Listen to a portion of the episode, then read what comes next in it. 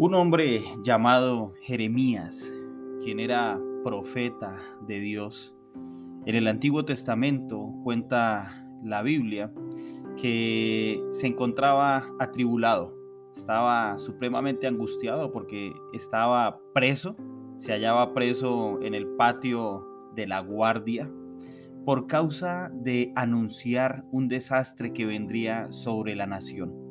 Los hombres que escucharon el mensaje de Jeremías se resistían a aceptar lo que Dios venía hablando por medio del profeta. Jeremías estaba aterrado por su situación personal, pero también por la situación de la nación. Todos habían decidido rebelarse contra Dios, habían hecho lo malo delante de Dios, levantando ídolos, pero también sacrificando a sus hijos en la terraza de sus casas a otros dioses como Baal y la diosa Acera, dioses que pedían sacrificios humanos, cosa que Dios jamás había pedido al pueblo de Israel. La situación era tan difícil que Jeremías no solo se encontraba preso, estaba angustiado, eh, en sus emociones se sentía desilusionado y un poco atribulado. Sin embargo, en medio de la difícil situación de la nación y de la difícil situación de Jeremías, viene una palabra de Dios a Jeremías. Y le dice el Señor a Jeremías, clama a mí y te responderé, y te daré a conocer cosas grandes y ocultas que tú no sabes. Esta palabra trajo refrigerio al corazón del profeta y el profeta pudo entender cómo Dios tenía un plan. Tenía un plan para con él, pero también para con el pueblo. En medio del pecado del pueblo y en medio de la desolación que venía para el pueblo, Dios tenía un plan. Dios tenía un futuro para la nación y para Jeremías.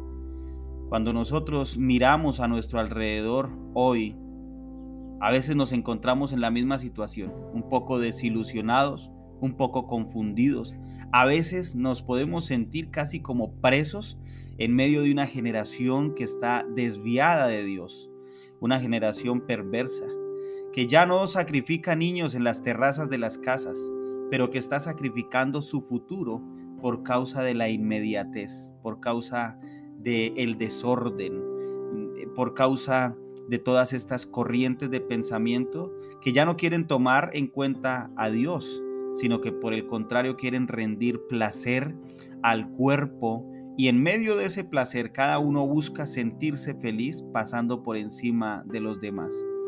La violencia, las pestes, la hambruna, las necesidades son reflejo de una civilización que no ha podido entender que necesitamos a Dios una cultura que deja de lado la comunidad para centrarse en el individuo, una cultura que busca tan solo satisfacer los placeres momentáneos.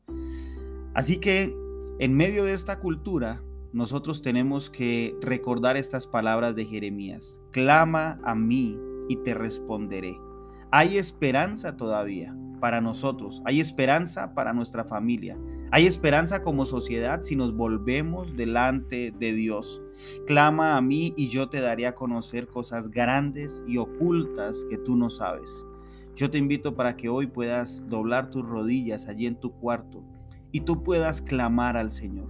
Pedirle a Dios si te encuentras angustiado en medio de esta generación que confunde, en medio de esta civilización que te invita a rebelarte contra Dios. Clama a Dios el Señor te revelará el camino a seguir.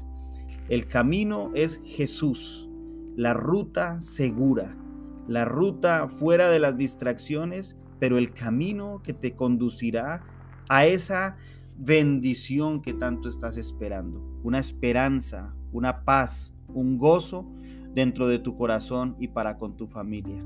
Clama a Él, Dios te responderá en medio de, de toda la situación que estés afrontando y viviendo. El profeta clamó y Dios le reveló cómo vendría restauración para él y para el pueblo. De igual manera, si nosotros clamamos al Señor, veremos cómo la restauración de parte de Dios puede venir sobre nuestras vidas. Que Dios te bendiga.